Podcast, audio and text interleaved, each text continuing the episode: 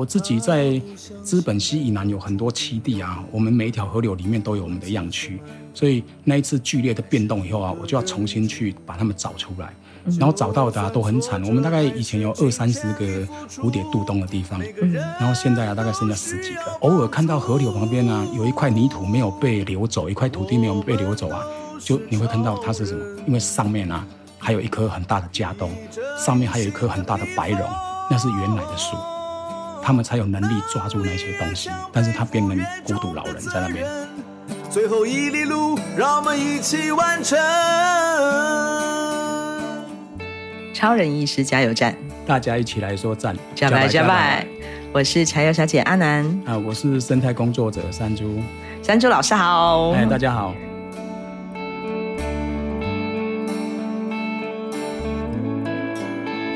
因为现在是我们的夏季片，对，然后也想要让听众朋友，呃，可以多还没有来得及到我们南回来到台东的朋友，可以多了解一下我们南回的生态环境。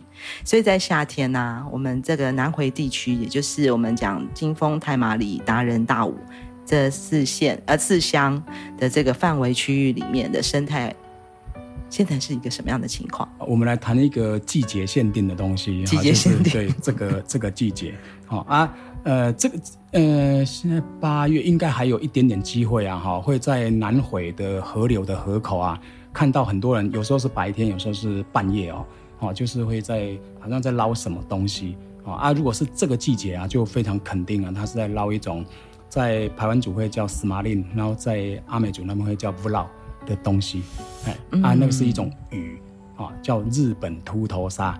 然后每次只要有小朋友他问我说啊，河里面有鲨鱼哦。对对，因为是鲨鱼的鲨，对不对？那他们是虾虎科的鱼类。哎，虾虎是一群很特殊的鱼啊，哈。嗯。虾虎分布的非常广，可能它跟台湾非常有渊源，但是大家对它们比较不熟悉。就是台湾的鱼的种类啊，哈，里面最多就是虾虎，而且它很容易形成一些特有种的区域性。哎，那等一下，它叫日本秃头鲨，表示它不是原生种。哎，是原生种，但是日本也有，就是琉球那一带也有。哎，那秃头是因为它就很像和尚的头，哦，圆圆的，对，很可爱。然后也刚好啊，它它其实是杂食的，但是主要是吃藻类。所以有点像和尚吃素这样，但是其实是杂食啦。虾虎是一个很大的类群嘛，嗯，那为什么会专门针对日本秃头鲨？表示它的量是最大的，嗯嗯，啊，我我先来谈八月到十月好了，就现在这个季节，对，这个季节啊，在山上啊的日本秃头鲨啊，刚好到了结婚的季节。等一下，他们不是在河口吗？对，所以我们要从源头开始谈起。哦，源头是他爸妈先结婚嘛，就是先有 先有蛋还是先有鸡？对，然后 所以他们在山上结婚哦。对对，山上的河河沟，所以他们是台湾族的意思。呃，有一点哦，这样好。所以 其实你这个比喻很好哎，嗯，可能台湾族的地方啊有特别多的量，所以它有它自己专属的名称，就 “smiling” 这个 “smiling” 啊，有道理哈。一般闽南人会叫亮咪啊。嗯，哎，阿阿美族那一个系统就会叫那个布劳，但是是同一种，对，都是同一种。布劳比我我比较知道它的名称，它名称的由来是呃月亮的孙子，嗯啊，应该跟涨退潮会有关系。月亮的孙子是阿美族的布劳的意思，对对，嗯，八到十月啊哈，那个公的啊，它就会在山沟里面啊，在那个呃石头底下的水那边啊，就大概。哦，就是身体啊，弄出一个巢穴这样，就石板屋。喜欢对对石板屋，都跟排湾族有关，跟排湾族嘎在一起，对。对。然后然后那个母的就会喜欢就过来，然后然后呃呃过来是谁的小孩子就不是那么重要了，因为蛇都是体外受精的，蛇不是啦，鲨鱼啊不鱼秃头鲨，鱼都是体外受精的，所以它来以后啊哈，可能呃你那只优势的公鱼啊占有比较高的比重。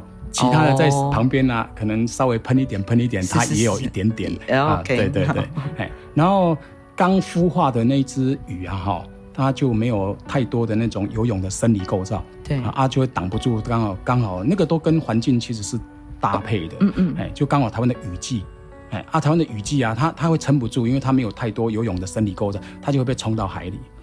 然后冲到海里，他就要练功，在海海里面啊练功练半年。哦，健身房在海海里这样。然后半年的时间啊，他就开始差不多长到大概呃两公分，哦，左右三公分啊，他就有能力开始要溯河而上。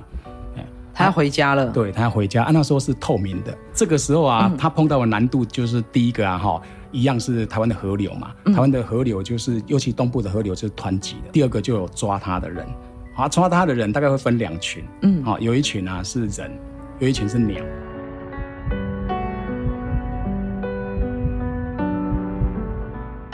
专门针对那个，呃，专对专门针对那个日本秃头鲨的小苗啊。就会叫昂桃布拉，是因为它那个透明的那个幼苗啊，上面会一点红红红红。捞它的人也会有价钱的问题啊、喔。如果呃捞到这个透明的哈、啊，大概很久以来都是大概一斤是四百或五百。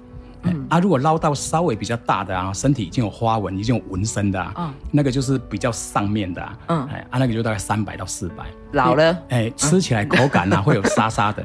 哦，啊，那个沙沙的其实是因为它的骨骼啊长得比较完整，嗯嗯，所以你吃到它那个粉末状的骨骼，这样逃过一劫的才有办法再上去，回去当爸爸妈妈。对，但是啊，如果刚好你又碰到一场大雨，有没有？嗯，可能又会被冲回来。对，哎呀，所以只要是大雨过后啊，就会很多人又守在河口。嗯，哎啊，但是那个时候抓到可能都会是比较有纹身的，对，因为他就是上去一点点又被冲下来的，嗯嗯，青少年很辛苦，嗯嗯，很辛苦，在大家都很辛苦啦，嗯嗯，哎呀，拼命往上游，然后你拼命抓啦。对，啊，这个时候又刚好遇到一群啊，是大概三月到四月啊，来台湾的鸟是从澳洲过来的，叫小燕鸥，嗯，哎啊，小燕鸥他们是在台湾这边繁殖哦，然后到时候回到澳洲去，啊啊，小燕鸥是保育类的，嗯，然后他们会在河口沙滩啊，哈。用窝，它的窝就是简单，就是挖一个稍微，呃，就是波一节的，然后差不多有一个穴的形状啊，蛋就生在那边。嗯，而且它蛋啊，你不知道，所以我们一直在他们繁殖季的时候啊，呃，台东荒也会去呃主要的栖地那边立很多牌子，叫大家嗯开车尽量开同一条路线。是因为那个蛋实在太像石头，太像沙子，你根本看不到，很容易压到。对对，哦哦啊，那些都都是白白牺牲的，啊。哎，欸，这个季节开始啊，小燕鸥已经出来孵出来了。嗯，所以妈妈就开始做两件事情，就第一个啊，非常频繁的要去抓那个鱼给小孩子吃。然后这时候啊，抓最营养的大概就是波拉鱼，就是说昂桃波拉，就是那个日本秃头鲨小孩。嗯，哎呀啊，所以你就会看到，你就会看到那个呃河口啊哈，开始在捞的地方啊。就会有两群，每年会多多多少多多少少会有人出事情，所以他们很经常会说这个是用生命换的鱼，哎呀啊，这个时候你就会看到那个海那边啊哈，就有一堆那个、嗯、那个小燕鸥啊，就像，哎、嗯，就像呃战斗机一样啊，不断的往海里面冲，一直冲，一直去抓鱼，嗯，哎，啊那个画面很感人。就是大家都为了下一代，然后就拼命在，然后布拉伊啊，他自己是为了自己这一代一直在往上，就三层的那个生命交错交错关系这样哈，所以你就看到是三个生命一直在为自己，对，嗯。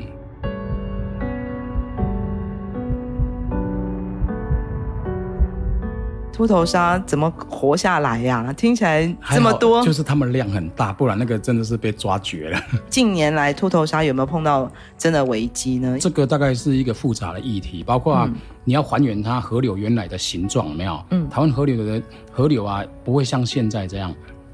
第一个啊，水量很少啊；第二个啊，很多大河啊变小河，然后第三个啊，很多小河啊变断河，变莫口溪。嗯所以你说源头的水量就不够了。对，我们大概资本溪以南啊，哈，在呃很早之前那个威权时代啊，林相都被改变过了，都已经不是原来的那个森林。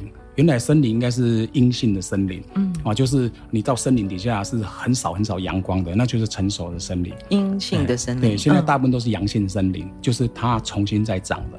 好，所以、对常在跑那个大概资本西以南的都会很清楚，它那个呃那边的河流啊，两边啊，大部分都是白基油。那个超大量白基油，有些地方你可能连走都很难走，那么陡的地方它还是种白基油啊啊！纯林本来就不是台湾这边啊应该有的现象，嗯。然后第二个啊，白基油它就是一个阳性森林的代表，你种的东西不属于阴性森林啊，环境就会一直变干，嗯，水量就留不住，嗯啊。那个治水其实很简单，治水啊，你用一个原则去看它啊，就是成功的，就是下雨过后啊，水可以留在这个土地多久？嗯，留的越短时间呢，表示那个治水是超烂超烂的。嗯，因为土地公那种土地啊，海绵的那种呃功能不见了。嗯，你土应该土地应该是一个海绵的功能。嗯，水多的时候我吸收，水不够的时候我释放。嗯，但我们现在都不是，就是大雨过后就暴涨暴退。对，哎，这是一个。第二个啊，我们需求无度的那种农业取水。嗯，哦，跟我我我们其实很难去用一个省水的角度啊去教居民，但是长期以来的。呃，长期以来的那个那个呃政策啊，都为了安抚选民啊，所以水费永远不涨价。嗯，哎，还有农业啊，永远不会改良说啊，你可以用更少水，其实就可以种植成功啊，或者说有一些水啊，如果在不需要大量取水的时候啊。就把水啊，应该是要还给那个河流，嗯，都不是。啊，所以现在造成你看，像台东最大的河流叫卑南溪，对，哎，大家可能 没有在做调查，可能很难知道卑南溪啊，一整年里面有很长时间是断流的，嗯，最大的河流会断流，哎，在池上那边，嗯，那个关山郡跟池上郡就取完大部分的水，哎，加上整个植被的改变，有没有？水量本来就留不住，嗯、那个日本秃头鲨的小苗啊，他们上去啊，以前即使有人在抓，那个水量大。你没有办法拦截到大部分，啊，现在水量少，当然大部分就会集中在那个，呃，少量的水体中间，你就很容易一网打尽。我其实很难单一的原因去讨探讨说，我们秃头鲨的量减少，对啊，是因为是大量的被捕捞，还是因为我们整个山林的变化？对啊，我们的水量的减少，对啊，嗯，环境的改变，水量的减少是最主要原因，可能是更大的原因，尤其像东部啊，哈、嗯，有很多的。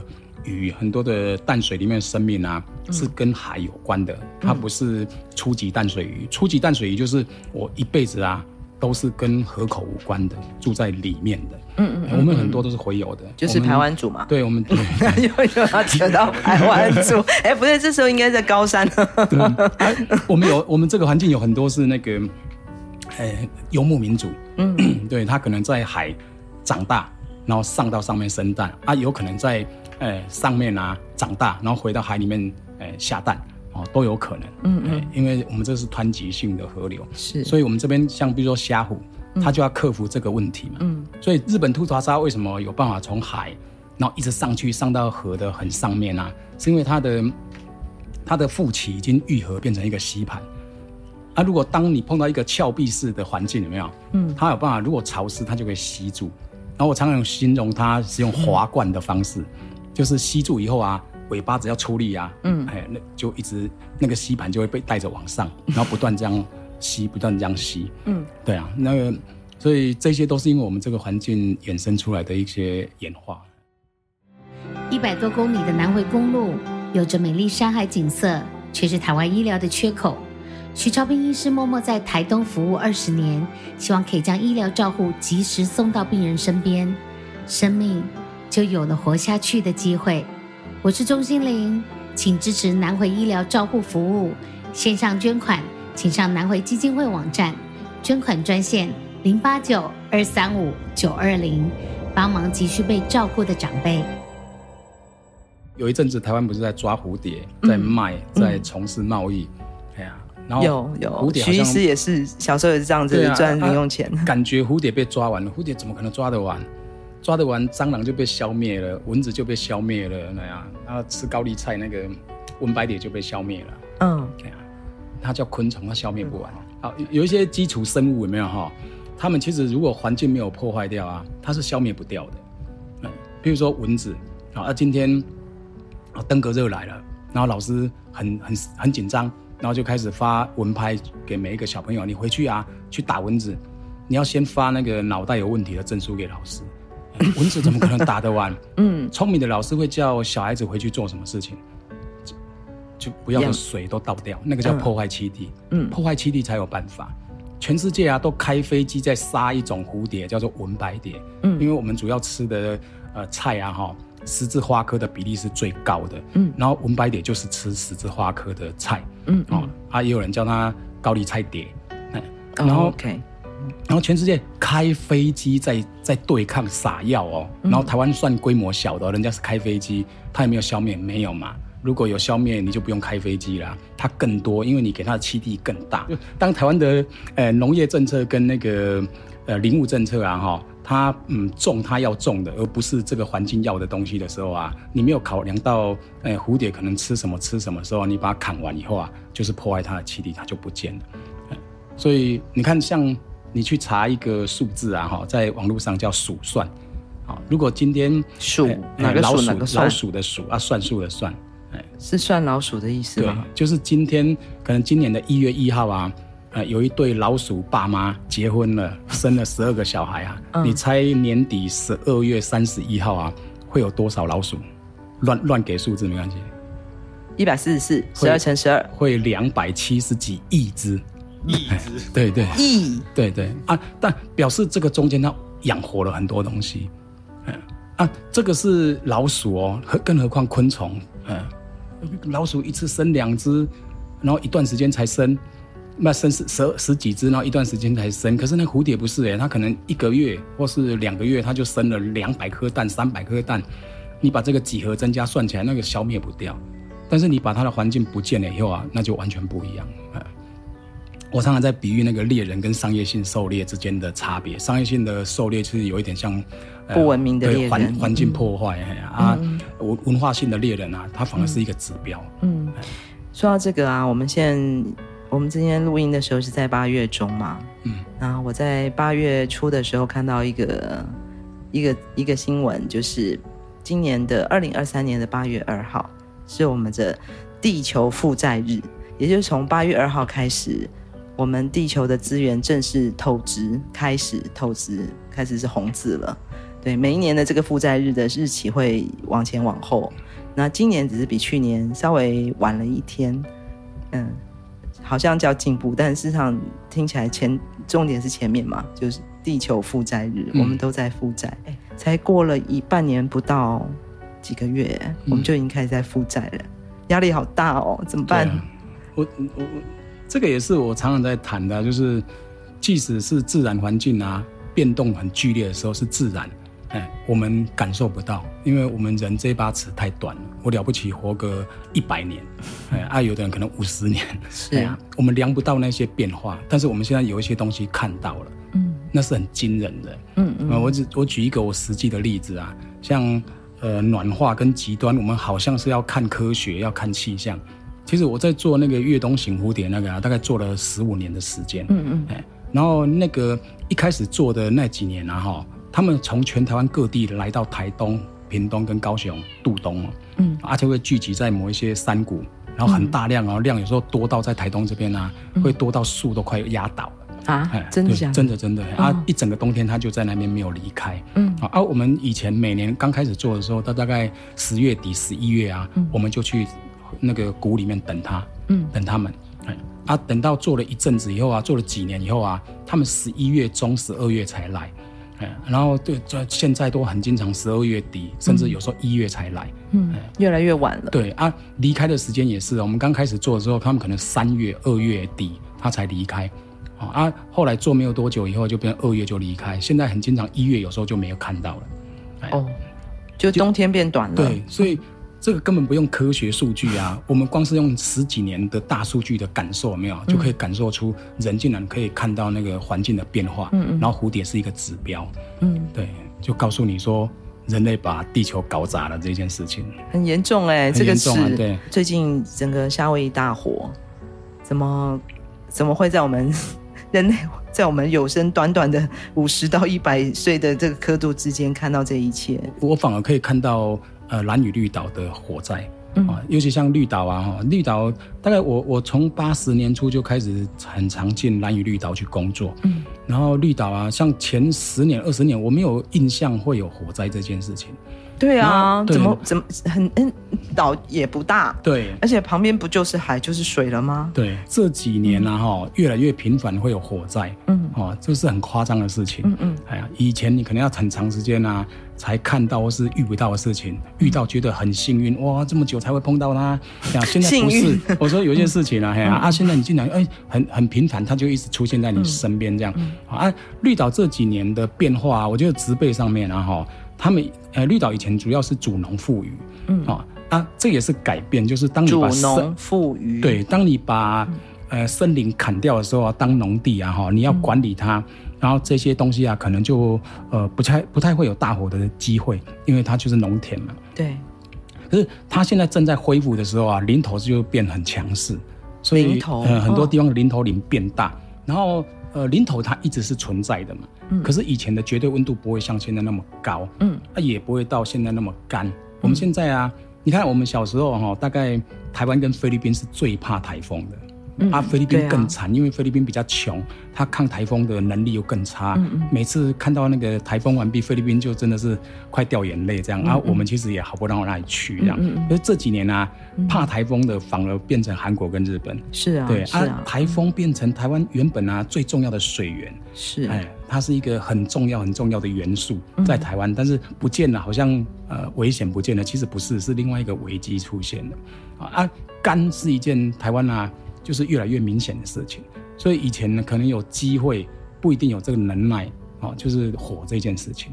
现在机会跟能耐都来了啊，因为观光客可能多了，然后不小心那个火苗出现了啊，就是火灾这件事情啊，它不会平白无故啊就自燃啊，因为火必须有一个燃点嘛，嗯，其他就是助燃，然后助燃的能耐变大了，因为变干了，然后零头变多了，哎，为什么零头会变多？零呃林投。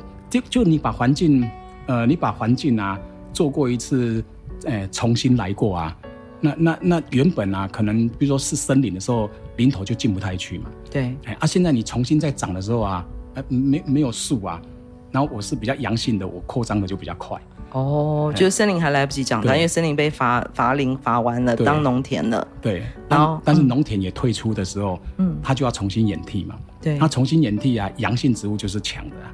哎，他就先来，哎，啊，都可能要到很长一段时间才会慢慢啊，慢慢被掩替掉，因为开始有阴性森林出现的时候，有一句闽南语叫林头叫做“火烧拿刀美西心”或是“心美西”，就是火灾过后啊，林头啊，它是它是呃，大部分还是会活下来，因为它需要的水分很少，只要让它有一点契机啊，它可能隔年它就再活过来，啊，所以林头是一个不太需要水分的物种。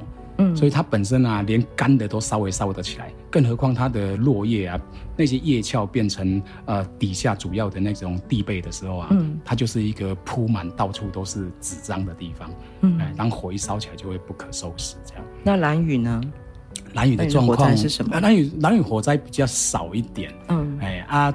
呃，我觉得是因为兰屿的环境的改变小一点。嗯，绿岛是因为从全农啊变成农业完全不见，现在是纯观光了。对对，嗯，啊，兰屿还在，还有很多人在做农这样，嗯，所以它的地被改变的不严重，加上兰屿人很喜欢种树。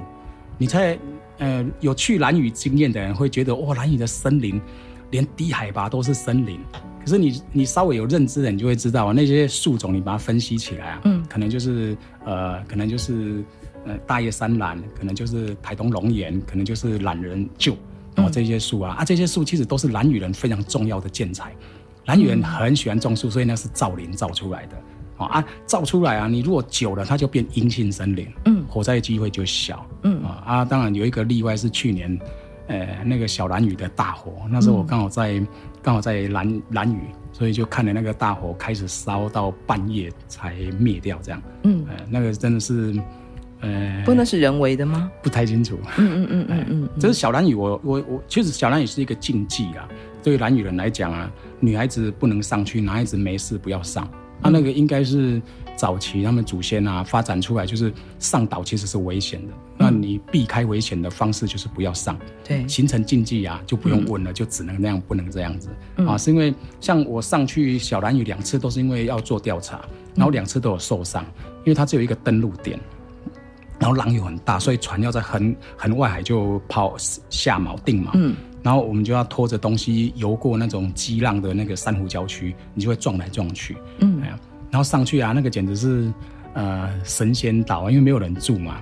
所以，我们经常去野外啊，都会是呃不会带帐篷，会带一片帐，因为要带的东西已经很多，帐篷很重。嗯，哎呀啊，所以我们都是带一个天幕这样而已，然后拉四个角落这样。嗯，哎呀，然后在在在小蓝雨啊，你睡到半夜可能有东西勾你的的头头，或是勾你的衣服，然后你眼睛一看，哎，是一只很大的椰子蟹。然后有东西啊? 突然从你的脚还是哪里啊，就就就溜过去，然后一看，嗯、是一只海蛇。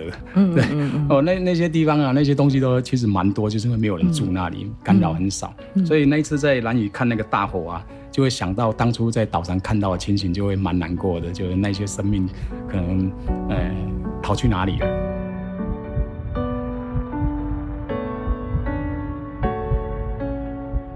出海口出太远了，跑到蓝屿去了。我们回来一下哦。那南回地区啊，现在刚刚提到那个秃头沙哇，我们的那个排湾族的爸爸妈妈在山上生了生了小孩，开始往海口游。夏天还有其他的动物吗？在南回地区？毛蟹这件事情啊，哈，其实毛蟹啊，哈，大家比较熟悉的啊，哈，在餐桌上的啊，如果不是东部的居民啊，可能比较熟悉的是那个。大陆的那个大闸蟹，对大闸蟹，对。它其实毛蟹这个类群啊，在只在我们这个附近哦，就是东亚哦，跟了不起就南边一点点，嗯，但是有好几个种类，嗯，然后台湾台湾拥有其中的两种，然后现在谈毛蟹啊，是一个非常呃合宜的时间，因为现在刚好台风季，就因为刚好呃这两个种类啊，一个在东部，一个在西部。然后你说毛蟹对、嗯、啊，然后产卵的季节啊，哈，就繁殖季啊，也刚好颠倒啊，一个是在台风前，一个台台风后，嗯，哎，所以台、啊、对、嗯、啊，然后台东部是台风前还是台风后？哎，台风前，台风前，所以你会你会看到东部的人在抓毛蟹啊，是三四五月，嗯，哎，他在抓那个降海回游的毛蟹，哎，降海回游的意思就是。呃，他的爸妈就是在山上长大，可是要回到海河口那边啊，嗯，哦，海或河口那边啊，结婚生小孩，嗯、然后小孩子啊要在呃海里面度过两个阶段，一个啊叫藻状幼蟹，有点像跳蚤，但是是海里面有一种叫藻类的东西，很像它，嗯，嗯啊，第二个阶段呢、啊、就有点像虾子，叫大眼幼蟹。嗯啊，第三个阶段呢、啊，才又爬上来。以前呢、啊，你问那个老人啊，他们可能会看过那个毛蟹啊，开始集体上来的时候，那个量大到很惊人。越冬型蝴蝶的时候啊，嗯，量都还很大。哎，因为那时候如果、呃、大家还有回想的话，南回公路沿线以前有很多毛蟹、毛蟹、毛蟹在那个铁皮屋外面写的，对，挂着毛蟹，毛或是他有在卖毛蟹。哦、嗯嗯。啊，这个种类叫台湾绒螯蟹。嗯。啊，台湾绒螯蟹是台湾的特有种。嗯，哎，大概从呃宜兰的那个头城那一带往南啊，一直到垦丁的东边，嗯，呃，有的人会觉得，哎，台东部这种毛蟹特别香，就像呃很多人喜欢吃香鱼，是因为它有那个香味，那、嗯、他们也是吃那个藻类，偏藻类这方面，哦，嗯，是他们食物的原因，对，嗯嗯。啊。我在大武山里面呢、啊，总共度过了十几年的时间呢、啊，是因为那时候在中做人家的研究助理哦，人家派你去那边，你也不能不去这样。啊。这个主要是在大武溪里面，然后大概每年的大概十月、十一月就开始进驻，到隔年的二月、三月蝴蝶离开，嗯啊，那时候啊就很多那个毛蟹猎人，哎，他们都会去山上啊抓大量的毛蟹，嗯。啊，他去山上啊，他会呃带有有些甚至会带很有趣哦，就是卡车的内胎，嗯。他们带到山上，因为太多包了，他抓好几天啊，太多包很难背得动，然后交通又到不了啊，所以他把那些呃内胎充气以后啊，弄一条绳子绑着啊，放在河里面，把那些毛蟹放在上面，就像牵牵 一艘船这样牵下来。嗯嗯嗯。对，八八风灾真的是一个大灾难。八八风灾大概呃台东偏南边的应该都很清楚，很多河流啊直接垫高了，可能一层楼到两层楼的沙。对对，老人家说那个。槟榔树怎么变矮了？对，好，我们呃进去，我们主要样区的一个桥叫孤子轮吊桥啊。嗯，我们以前有两百多个志工在帮我们做这件事情，就蝴蝶调查的事情。嗯、有些志工啊，他有呃他有惧高症的啊，嗯、那个吊桥他是过不去的。嗯，哎呀，啊就要从河里面冒险渡河带他过去这样。嗯，哎呀，然后八八风灾完毕以后，他敢过去。整个河床垫高那么多，对，那个桥剩下一半高度。对啊，因为你刚刚讲说毛蟹量这么大，在二零零二年的时候都还这么多。对。但是我就记得我第一次去土坂部落的时候，呃，因为大家就告诉我这是毛蟹的故乡，可是毛蟹在哪？每个人都说八八风灾之后都不见了，它的基础食物都没有了。嗯。哎，整个栖地都填掉。嗯。哎，我八八风灾完毕以后，刚好遇到一个排湾族的老人。嗯。他行动不方便，他还进来。嗯，好，在我们样区附近被我遇到了，嗯，然后我跟他聊天，嗯、我问他说，呃，来这边做什么？他说来看看他以前打猎的地方，他现在已经 行动没有很方便啦，嗯，很久没有打猎了，然后他很想看看他以前打猎的地方，因为那么大的那个台风，对，他说他吓坏了，他说他现在看到的河谷啊，哈的宽度啊，是他那时候还在打猎的好几倍宽，可是你是知道他原先看到那个宽度啊，嗯，可能是地体啊花了很久的时间才变这样，嗯，一场台风就有有办法让它变这么的宽。嗯，就是地球被人类搞砸了这件事情。我自己在资本溪以南有很多栖地啊，我们每一条河流里面都有我们的样区，所以那一次剧烈的变动以后啊，我就要重新去把它们找出来。然后找到的啊都很惨，我们大概以前有二三十个蝴蝶渡冬的地方，嗯，然后现在啊大概剩下十几个啊，因为他们渡冬的地方大部分都是 V 型谷，那很多都流掉了嘛，嗯，然后我进去每一条河流找的时候啊。就你会看到里面为什么呃外面会有这么多沙石堆那么高啊？嗯，原来是里面的支流啊，大部分都损伤的非常严重，那些土石都从那些支流出来的。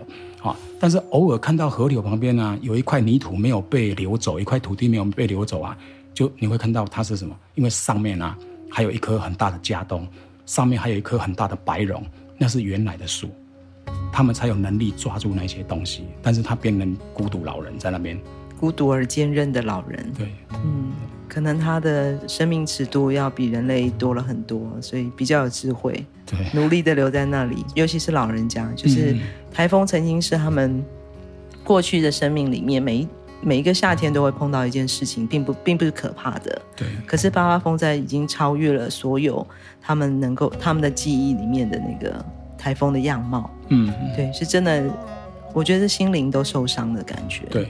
因为台风一直在，嗯，是这个土地的承受度啊，你把它搞砸了，对。台风一直在，然后碰到八八风灾这么大的巨巨大的一次冲击，然后台风这几年都不在，对，这又是我们另外的冲击，新的冲击，对。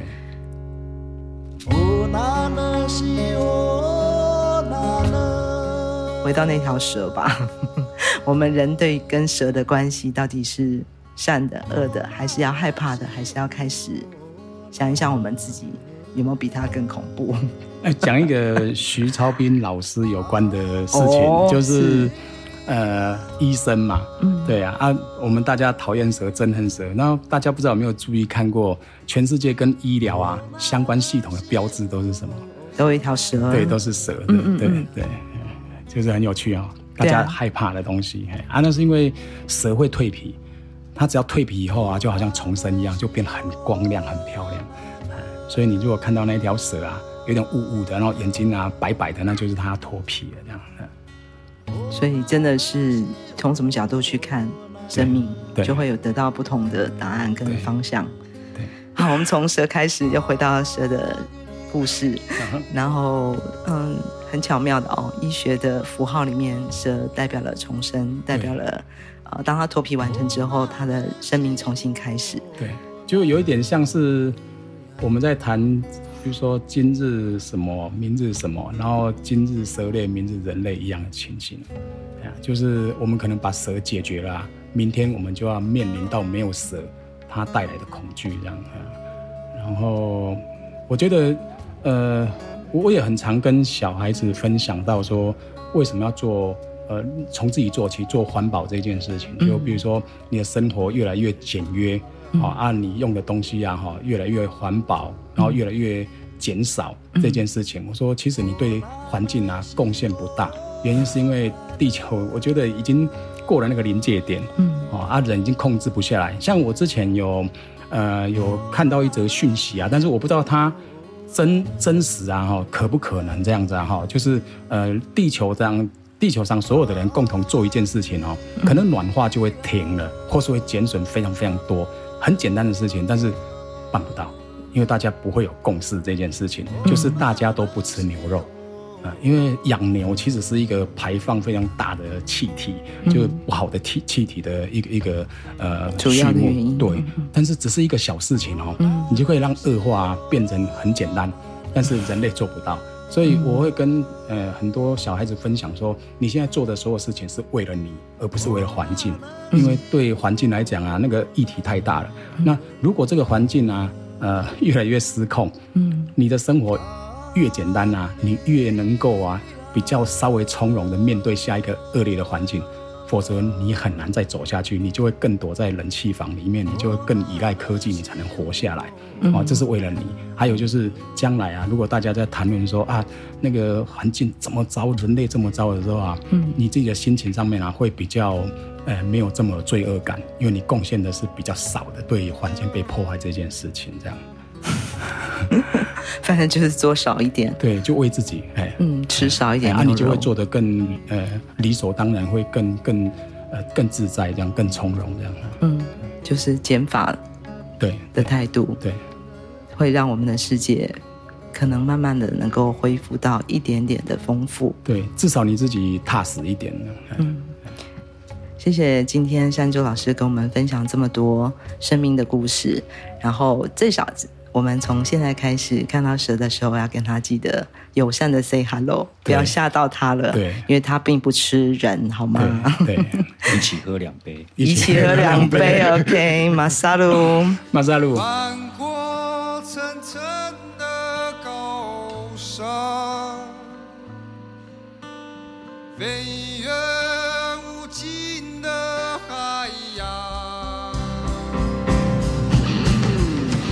从屏东到台东这条南回公路上，有一间超人医师加油站，二十四小时不打烊。